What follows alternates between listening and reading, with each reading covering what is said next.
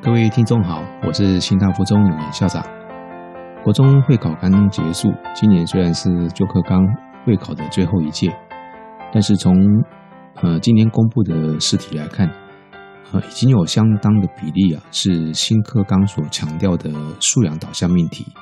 显然，这个已经是一个趋势了。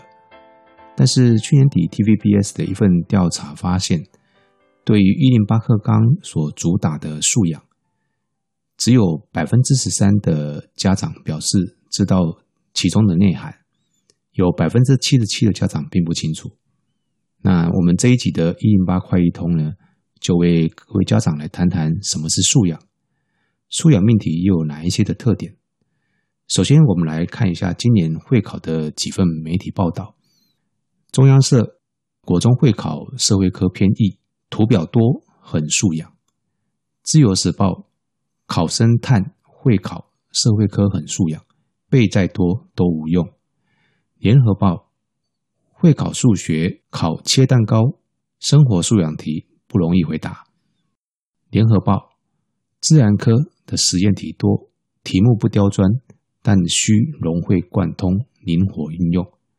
好，这是这两天国中会考一些的报道啊。谈到素养命题呢，有一些人以为素养就是阅读素养，好像生活情境题文字量都很大，但其实素养并不等于啊长文考题。生活里遇到的事情呢，也不一定只能够用文字来诠释，它可以是一张图表，或者是一个曲线图。以今年国中会考社会科为例呢，图表题啊占了大概超过五成。测验的重点呢在于基础核心的学科知识内容。学生呢不论使用哪一个版本的教科书啊，只要他能够掌握学科的核心概念，具备基础阅读理解能力，并且能够转译分析图表的资料，大致上都可以作答。不止社会科看图表啊，连国文科的阅读理解呢。也加入了图表的资料跟试读，比如说，呃，国中小的新著名子女的统计图，还有相机的使用说明书，都放到题目里面去了。那不止国中的教育会考啊，大学的学测命题啊，也是朝向素养导向命题。根据大考中心的说明呢，素养试题的命制啊，将强调真实的情境跟真实的问题。以往的纸笔测验呢，大多啊比较琢磨在知识跟理解层次的评量；素养导向呢，则比较强调应用知识跟技能来解决真实的情境脉络中的问题。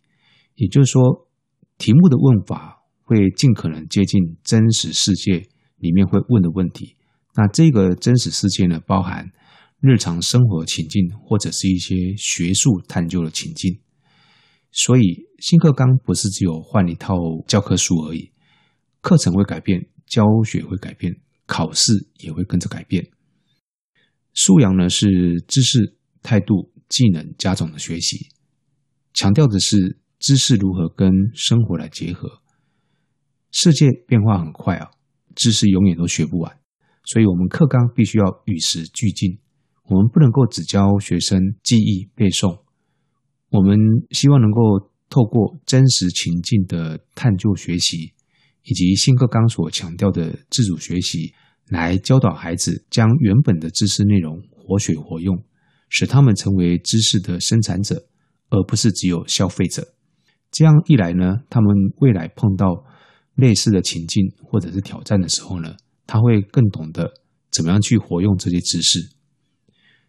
举例来说。关于地球暖化啊，过去如果是死背知识型的学习的话呢，会专注在像臭氧层啊、二氧化碳啊这些知识的反复经手。但是素养呢，它同时强调三个面向，就是知识、技能、态度。除了像一些关键讯息的研究啊，像这个知识面，那他也会去重视技能面，比如说我可以用什么方法。从哪个面向一起来解决暖化问题？那在态度方面呢？比如说，他就会教导学生啊，去感受、理解到我作为一个世界公民该有的责任是什么。最后要提醒家长们，想让孩子持续喜欢学习，请保留他对于学习的乐趣。我们观察到许多到高中来学习比较聪慧、比较明巧的，都是一些来自于给孩子比较多的思考空间，还有亲子沟通比较好的一些家庭。这些孩子普遍表现出在学习过程比较清楚，他们自己要什么，知道该做什么，还有该舍去什么。我们每个月会有两集的节目啊，为听众来邀请这些学生分享他们的学习经验，供大家来参考。除了这些时间比较长的学习故事分享，我们也会不定期推出像今天这种时间比较短的“一零八快一通”。为家长快速解读一些教育新观念，希望能够对各位有帮助。遇见幸福，遇见幸福，我们下次见。